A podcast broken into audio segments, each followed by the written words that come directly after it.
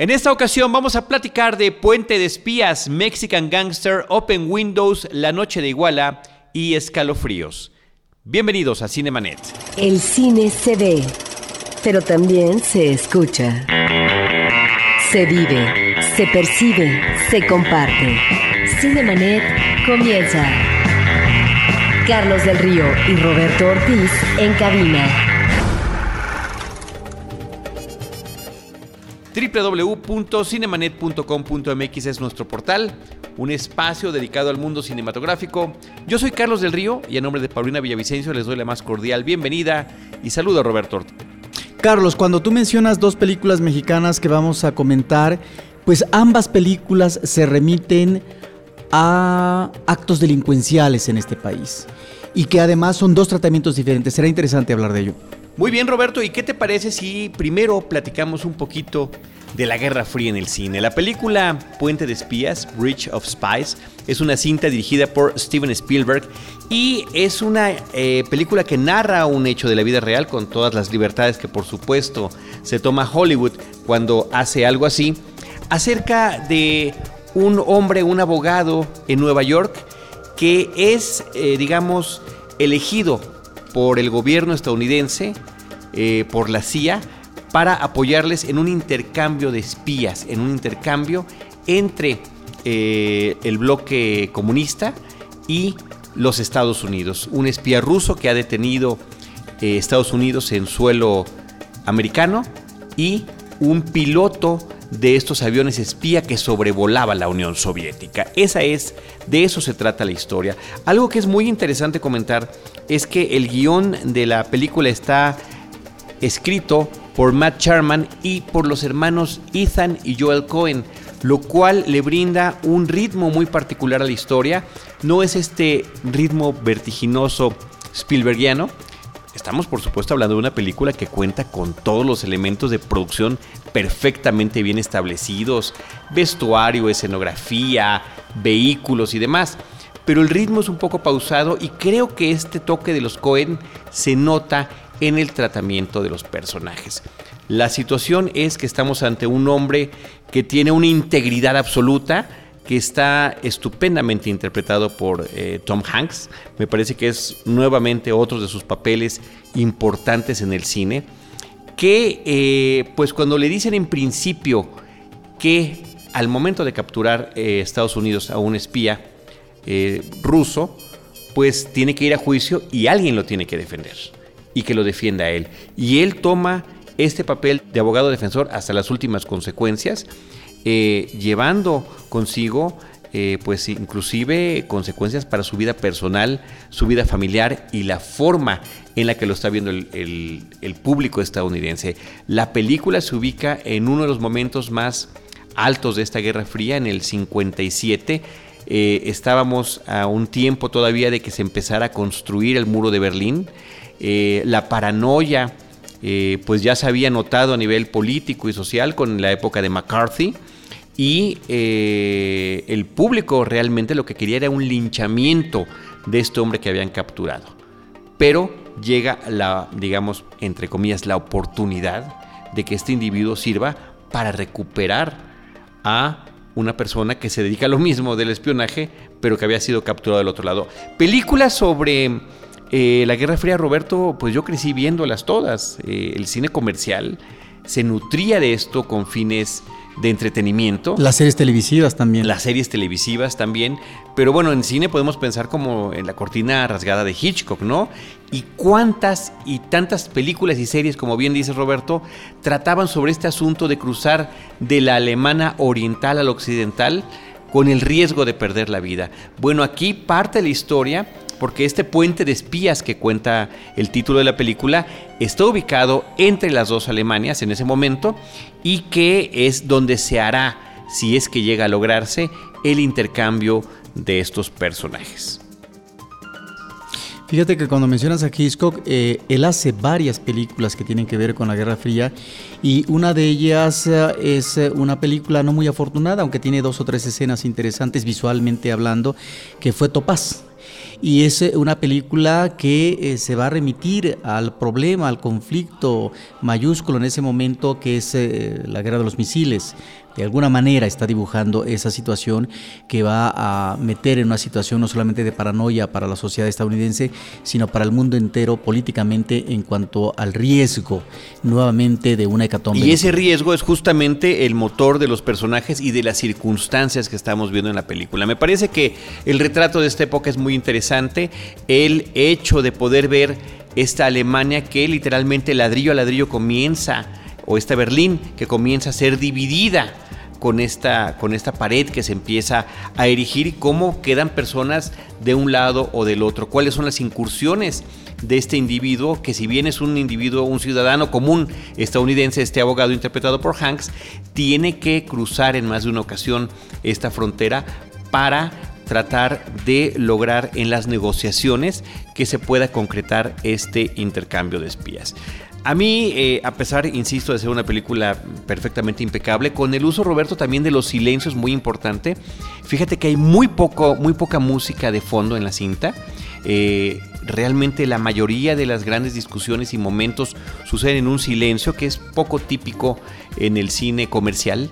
Eh, ciertamente en otros momentos sí se utiliza música, cuando el avión es derribado, por ejemplo, o en algunos momentos que tienen que ver con la reacción de la gente ante ciertas noticias, ¿no? Eso me llama la atención. Y por otro, independientemente de que los Cohen hayan intervenido en el guion y que Steven Spielberg sea ya un hombre pues maduro manejando películas desde que era un jovencito, no puede el cine estadounidense escapar de este halo propagandístico. Con ciertas escenas pequeñas, pero que sin embargo ahí están. El espía eh, norteamericano, el espía gringo, el espía estadounidense, es tratado con una crueldad terrible, eh, con tortura física y psicológica, lo despiertan a todas horas para que no duerma, le echan agua, luz y demás, lo interrogan y en cambio cortan a la forma en la que están tratando al espía ruso. Señor, por favor, párese. No, no, no era para allá, mire, venga por acá. Lo van llevando porque además es una persona mayor, pero de cualquier manera me parece que esa, esa contradicción para tratar de hacer más fuerte las diferencias, pues creo que ya están eh, fuera de lugar, sobre todo cuando sabemos por las noticias y por muchos hechos que sucedieron en ese momento y muchas décadas después hasta nuestro presente de cómo se comporta Estados Unidos en lo que tiene que ver con los derechos humanos. Pero a final de cuentas, este hombre íntegro es justamente el que tiene que representar a toda costa que independientemente de lo que haya hecho un individuo, tiene ciertas garantías que deban de cuidarse, ¿no? Otro aspecto, por ejemplo, por ahí de lo que estaba comentando, es como después de que ve cosas terribles en esta Alemania dividida y este tipo de escenas que te digo Roberto, como platicábamos hace rato, las vimos muchas veces, que cruzar esta frontera puede ser letal si se hacía eh, sin permisos, bueno, pues eh, cuando regresa a Estados Unidos y voltea y ve la calma del suburbio estadounidense y de las calles como sonriendo, ah, esto es Estados Unidos o lo que ellos mal llaman América. ¿No? dándole el nombre del continente a un solo país. Eh, sin embargo, eh, debo decir, la película es, es eh, muy buena en lo que se refiere a la forma en la que está narrada, más de dos horas de duración que se van en un pestañeo. Así que ahí tenemos, Roberto, la película Puente de Espías de Steven Spielberg. vamos al cine mexicano que comentabas al principio de este episodio. Otra historia también hecho de la vida real, ahora en nuestro país, eh, de un criminal en los años 80, una película también de época realizada en México. Sí, eh, bueno, es un delincuente más bien que se dedicaba a asaltar bancos y fue pues en su momento el mayor asaltante de bancos en México y él se llamaba Alfredo Ríos Galeana y es interpretado eh, por Tenoch Huerta. La película se relaciona más con eh, el cine de acción, este cine de aventura, eh, inspirado en la vida real, pero que finalmente interesan más estas escenas álgidas que tienen que ver con los asaltos, las situaciones de peligro, la persecución policíaca, etc. Pero dentro de la ficción, pues encontramos efectivamente esta evolución del personaje, estos pasajes de su vida. Él eh, quiso ser cantante, por ejemplo, y eh, se convierte en cantante, graba un disco, pero al mismo tiempo está sus vínculos, porque él va a pertenecer a una corporación ah, policíaca, que ya nos habla de la opacidad, pero sobre todo eh, de el contubernio que va a existir para manejar situaciones ah, oscuras, y luego sus enfrentamientos y conflictos con estas líneas corporaciones cuando lo están, corporaciones cuando lo están persiguiendo, eh, la desaparición de él, que no se sabe en mucho tiempo qué pasó, si desapareció, murió, lo mataron, pues bueno, el hombre finalmente de acuerdo a la situación real de su vida, pues eh, aparece en Estados Unidos y solamente muchos años después se sabe de él porque ya está instalado, vive en Estados Unidos y eh, tiene que renovar su credencial eh, de automovilista y ahí es donde finalmente ubican que es un hombre con antecedentes ah, penales en México e inmediatamente lo extraditan, porque si no lo hubieran extraditado de inmediato, él hubiera manejado un amparo después de tantos años para finalmente quedarse en Estados Unidos, defenderse de otra manera. De tal manera que ahí está un personaje de la vida real, eh, Carlos, que a mí me recuerda mucho eh, a otro personaje de un documental que se llamó Ladrones Viejos y es El Carrizos. Que, ese era un eh, documental, sí, efectivamente. Ese era un documental, pero que nos remite a un personaje que llegó a asaltar, a robar, a saquear dos casas de dos expresidentes, bueno, un presidente en ese momento y un expresidente, y tal era su fuerza y por lo tanto también el contubernio con eh, las corporaciones policíacas, porque lo mismo que entraba a la cárcel salía, Carlos. De tal manera que esto de alguna manera, esta es una ficción efectivamente, está inspirada en un personaje real, pero de alguna forma eh, Carlos nos dibuja esta situación terrible en México de estos personajes de la delincuencia que ahora lo vemos ya traducido en delincuencia organizada a través del narcotráfico, etcétera, de los cárteles, en donde la liga con el mundo de la política a través del poder real, ¿no? como se observa en Ayotzinapa o las corporaciones policíacas son un hecho. Mexican Gangster que eh, tenía otro título antes de ser estrenada comercialmente, Roberto. El más buscado era como se llamaba. Sí, es que esta cinta tuvo un atraso en su exhibición porque curiosamente surge como el más buscado a partir de la oferta pirata. Esta película se conoció hace ya un buen tiempo a través efectivamente del video sin que todavía apareciera en la pantalla grande. Muy seguramente los productores y quienes se encargaron de lo que debía ser el lanzamiento en eh, la pantalla grande le pensaron dos veces, Carlos. Bueno, ahora ya está en el cine, vamos a ver cuál es su comportamiento.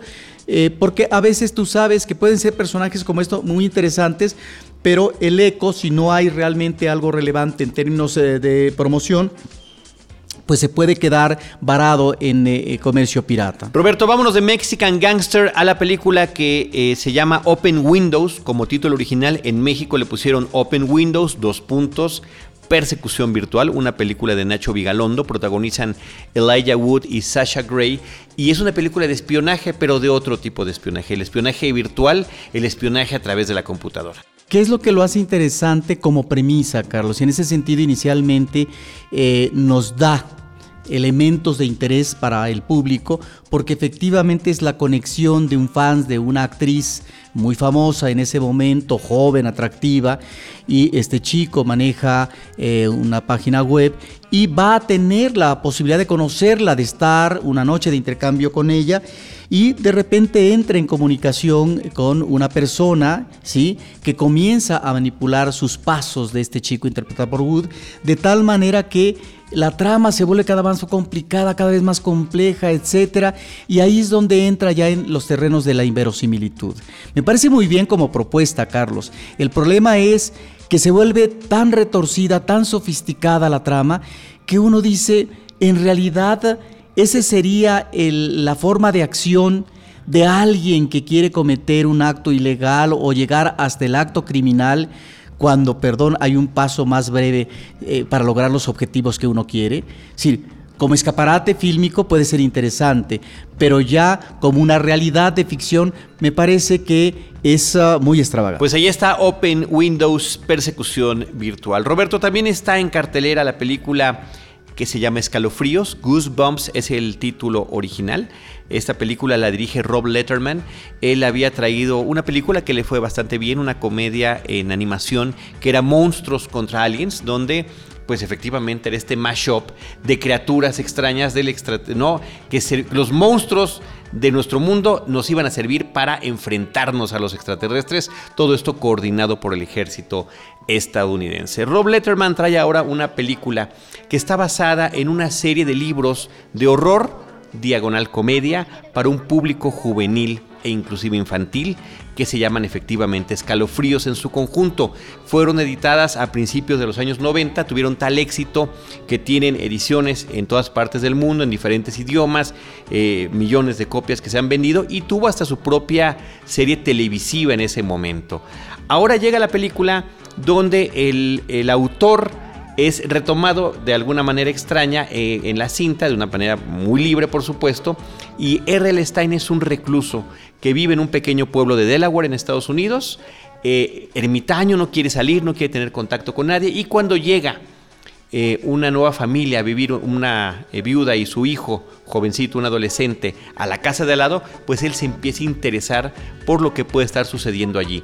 Esta especie de curiosidad, Roberto, que ha sido muy explorada y explotada en el cine de los, eh, las cosas siniestras que podrían estar haciendo los vecinos. Una vez más Hitchcock con La ventana indiscreta, Brian De Palma con Doble de cuerpo, eh, inclusive esta película de Fright Night, la hora del espanto, en los ochentas también, que pensaba que su vecino era un vampiro. Bueno, aquí, ¿por qué se oyen gritos? ¿Qué es lo que está sucediendo en esa casa de al lado? ¿Por qué esa joven adolescente está ahí recluida? Bueno, resulta que los manuscritos eh, originales, están hechos en máquina de escribir antigua, de este escritor eh, tienen llave, porque si los abre, las criaturas de su imaginación cobran vida, ¿no? Y esto se ve en el tráiler con un abominable hombre de las nieves, que en realidad es de Pasadena, es el abominable de las nieves de Pasadena, lo cual me da mucha risa, perdón.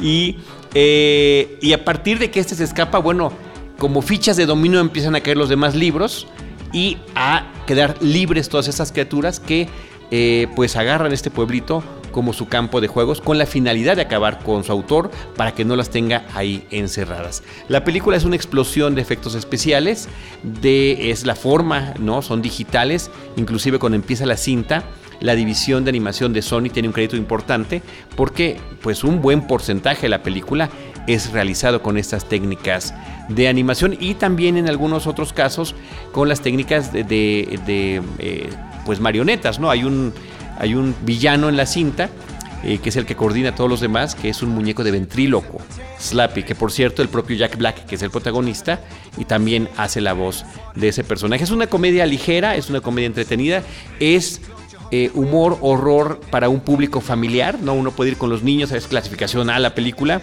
pero me parece que eh, sin ser pretenciosa la película es entretenida, cumple su propósito y eh, queda allí para una época además muy conveniente de estreno, cerca al Día de Muertos, cerca del Halloween y que además, también curiosamente el fin de semana pasado o en el fin de semana de estreno que tuvo en Estados Unidos, quedó en primer lugar superando la película de Puente de Espías que comentamos hace rato y superando también la película de Guillermo del Toro Crimson Peak.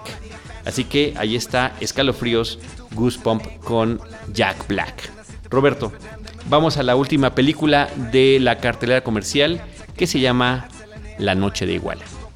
Sí, La Noche de Iguala es una película mexicana que nos remite nuevamente a esta situación de violencia que vive México, no de ahorita, que finalmente es una violencia desde hace mucho tiempo, pero que está causando polémica. Es una película que lleva en paralelo una narración de ficción y luego eh, de tipo periodístico, que sería documental, eh, a propósito de datos eh, de los acontecimientos de septiembre del año pasado, en donde son asesinados tres estudiantes y 43 más eh, desaparecen del mapa eh, y que son ah, integrantes de la Escuela Normal de Ayotzinapa. De tal manera que eh, esta película ha sido muy criticada. De hecho, veíamos una nota en la jornada hace unos días donde desde la primera plana la nota hablaba de no solamente los directivos eh, estudiantiles de la normal, sino al mismo tiempo los padres de los 23 eh, estudiantes desaparecidos y organizaciones, ONGs solicitaban al, público, a la gente, a que boicoteara esta película.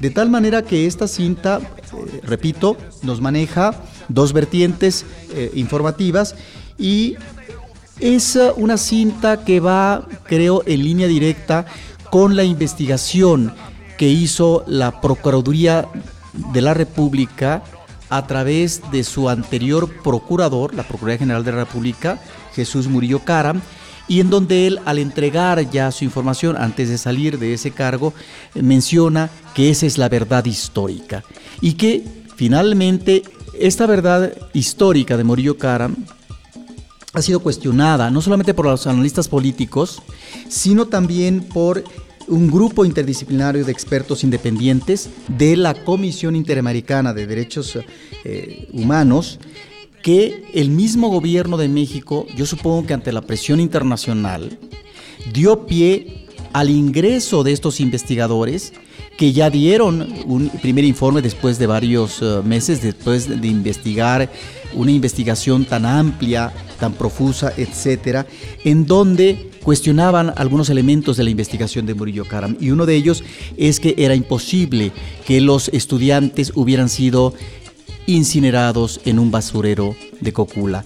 Y esto es un elemento que sale como información en la película La Noche de Iguala. Bueno, ahí es donde finalmente vemos estas situaciones que efectivamente van en correspondencia con lo que finalmente es la investigación por parte del gobierno federal y que además efectivamente hay situaciones que no son del todo convincentes como la exoneración del ejército que si bien es cierto no hay elementos eh, para fincarles responsabilidad en tanto que ellos finalmente hayan participado en el asesinato de la desaparición tuvieron que ver con estos rondines y vigilancia que se estaban haciendo esa noche. En fin, ahí está esta película que ha creado una gran polémica, eh, pero que también, digamos, se ha permitido, en el caso de Cineteca Nacional, que es de donde ha habido muchas críticas en las redes sociales eh, con respecto al por qué exhibir esta película. Bueno, ahí mismo se han exhibido otras películas que manejan el otro enfoque, que es el enfoque más en línea de los estudiantes eh, que piden que finalmente las investigaciones sean serias y rigurosas, que es Un día en Ayotzinapa, que aquí ya comentamos en una ocasión, y también Ayotzinapa crónica de un crimen de Estado de Javier Robles. Entonces, me parece que el público, Carlos, para finalizar, debe conocer las diferentes versiones, las diferentes propuestas en términos de las investigaciones que se están eh, haciendo. Qué bueno que exista eh, este grupo interdisciplinario que arroja luz. Eh, ante este tipo de investigaciones oficiales en México, en donde efectivamente contribuyen a que el público, a que la gente dude más de eh, lo que son las propuestas de gobierno, porque precisamente ante tantas situaciones de corrupción, ante tanta opacidad, bueno, pues finalmente los hechos se van conociendo de otra manera. De tal forma que ahí está una película que es hecha, tanto en el caso del guion como en el caso de la dirección, por... Eh, Raúl Quintanilla es el director y Menéndez es el... Ah, el guionista, son ah, personas que efectivamente eh, colaboran en la televisión para, para Televisión Azteca y uno de ellos es columnista del Reforma. Ahí está una posición ideológica que finalmente el público dirá si finalmente es conveniente. Efectivamente, Roberto, y reiterar lo que estás diciendo. En Cineteca Nacional se han exhibido otros trabajos sobre esta terrible tragedia, sobre esta situación que además está inconclusa, que no está clara y demás, eh, que presentan distintos puntos de vista y creemos que todos los puntos de vista y la libertad de expresión es absolutamente válida, ¿no? Eso es muy importante, defender la libertad de expresión, porque eh, llamar al boicot de una película que es Puede ser efectivamente una versión oficial, si así lo considera eh, un público, pero que no tiene eh, el público o no es eh, mayor de edad y no tiene derecho también para conocer esa versión, aparte de las otras versiones. Me parece que mientras ah, uno encuentre la mayor pluralidad en el cine, es como el público podrá hacer la mejor conjetura. Eh, eh, tener un posicionamiento más correcto a propósito de estos hechos lamentables que han puesto tristemente en el ámbito internacional a México ante esta desaparición forzada de 43 estudiantes en Ayotzinapan y que solamente reflejan la punta del iceberg de tantas desapariciones que han ocurrido en los últimos años en este país. Ahí está La Noche de Iguala, el documental. Roberto, para concluir este episodio en lo que tiene que ver con cartelera alternativa, comentar que está exhibiéndose ya la décima edición de este evento cinematográfico conocido como Docs DF. Pues ya llegó a los 10 años, Carlos, y ya cuando mm, hay eh, tanto tiempo por parte de un festival, pues uno tiene que aplaudir, uno tiene que darse por, si no bien servido, sí eh, eh, encontrarse en ese eco de los organizadores en términos de público que se congratula, Carlos, con un festival de este tipo. ¿Por qué? Porque lo sabemos, tanto en la exhibición comercial como en la cartelera alternativa, quien se lleva la parte de León, el mayor porcentaje de las películas que se exhiben son cintas de ficción es decir, historias con personajes que son interpretados por actores, pero no de documental. El documental eh, se exhibe poco. Lo encontramos más en la cartelera alternativa. En el cine comercial muy poco. De tal manera que eh, esto nos lleva también, Carlos, eh, a una situación de que como espectadores no estamos ya acostumbrados, y hablo también de una situación generacional, a ver ese otro tipo de cine que es otro tipo de narrativa, que son otros códigos, pero que finalmente ahí están y que finalmente es una ventana para poder informarse eh, del mundo, de muchas situaciones, porque los referentes que encontramos en términos de información inmediata son los medios, las redes sociales, la televisión, etcétera, el documental nos puede dar una idea más precisa de cierta problemática cercana o lejana. De tal manera que existen varias secciones, ya se cumplieron 10 años, qué bueno que exista un festival de documental en México y que finalmente podamos uh, ver tantas películas como en el caso de este festival que lo mismo presenta eh, a un expresidente de Uruguay, eh, Mojica, ¿no? que hizo un papel importante como gobernante y que es uno de los platillos fuertes eh, del festival, como un arma letal por parte de la URSS eh, manejada durante esta Guerra Fría que tú estás mencionando, etcétera. Son varias secciones y lo importante, Carlos, es que el público tiene esta posibilidad de acercarse a realidades no solamente de México, sino de muchos otros países. www.docsdf.org es el portal, ustedes ahí pueden encontrar la programación.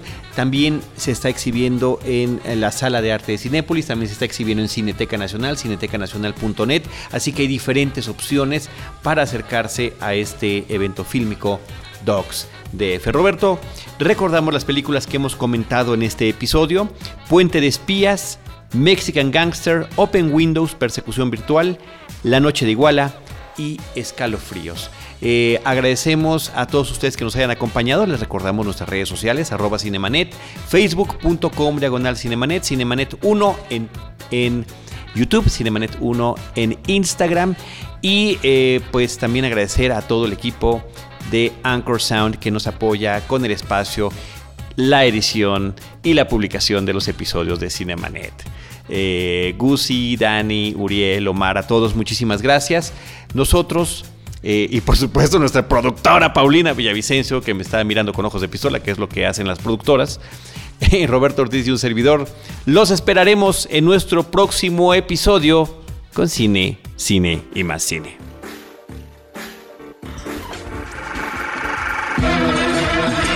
Cinemanet termina por hoy. Más cine en Cinemanet.